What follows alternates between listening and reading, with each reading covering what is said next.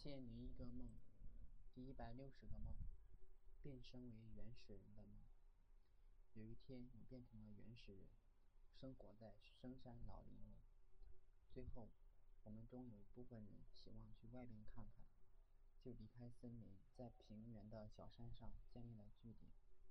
再后来，有一小有一有一小部分人离开据点，在河边建立了落脚点。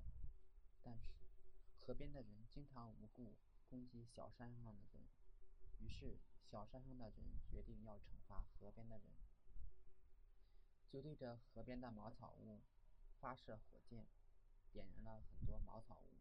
河边的人却无法反击，或者反击无法对山顶的人造成有效伤害。很多年过去了，河边的人在小山下面列阵，似乎准备攻击小山上的人。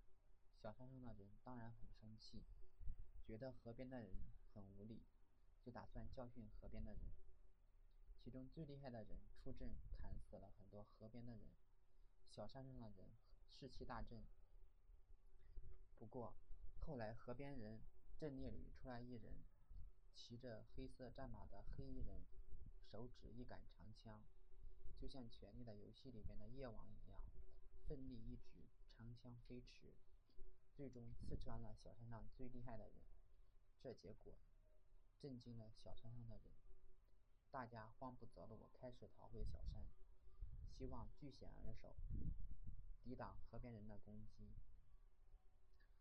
大家刚刚回到据点，我看到河边人似乎组成了城堡，城堡上有很多大炮，像是刺猬一样对着小山方向。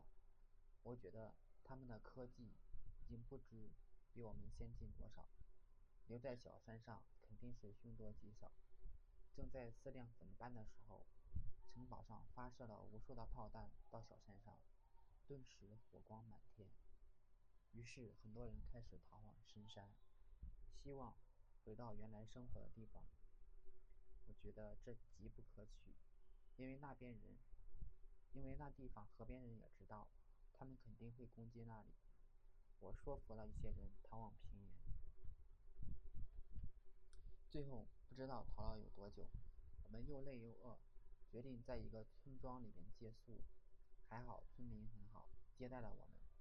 第二天起床，我看到我们的人自发的在练功，共四对大胖子，男女搭配，贴着肚子，像是练太极一样练着不知名的武功。我很欣慰。大家没有受到逃亡生活的影响而自暴自弃，于是也也也加入其中一队。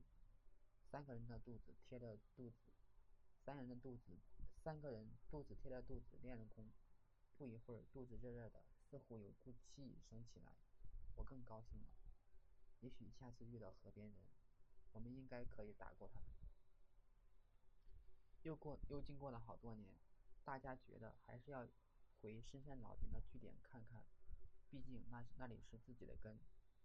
既希望与河边人念在深山据点，跟他们并无恩怨，不会攻击深山据点的人。于是我们绕过河边，进入了原始森林，里面根本没有路，万木丛生，树林里很多像树根一样的藤本植物，我们都有点坎坷。不知道深山据点的人还认识我们？毕竟这么多年过去了，我们从来没有人去看过他们。说起来，大家感觉自己没有施恩于人，现在却有求于人。后来，我们正在行进的时候，遭遇动物袭击，一只狼咬住了我的腿。我发现是我们以前在森林里面养的狼。我觉得它已经不认得我们，但是却也不忍心伤害它，而且它只是咬我。但也并不是要吃我的样子。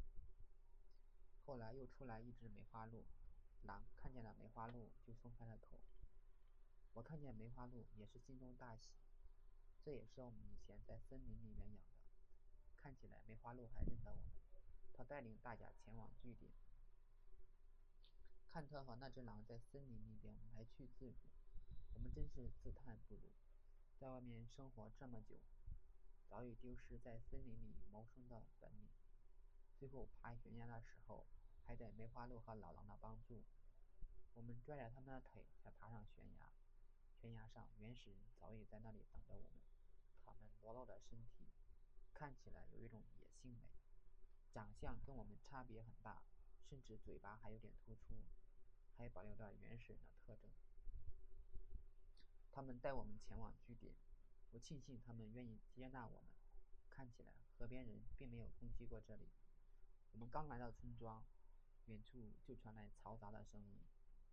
最后一看，最担心的事情终于发生了，河边人来了。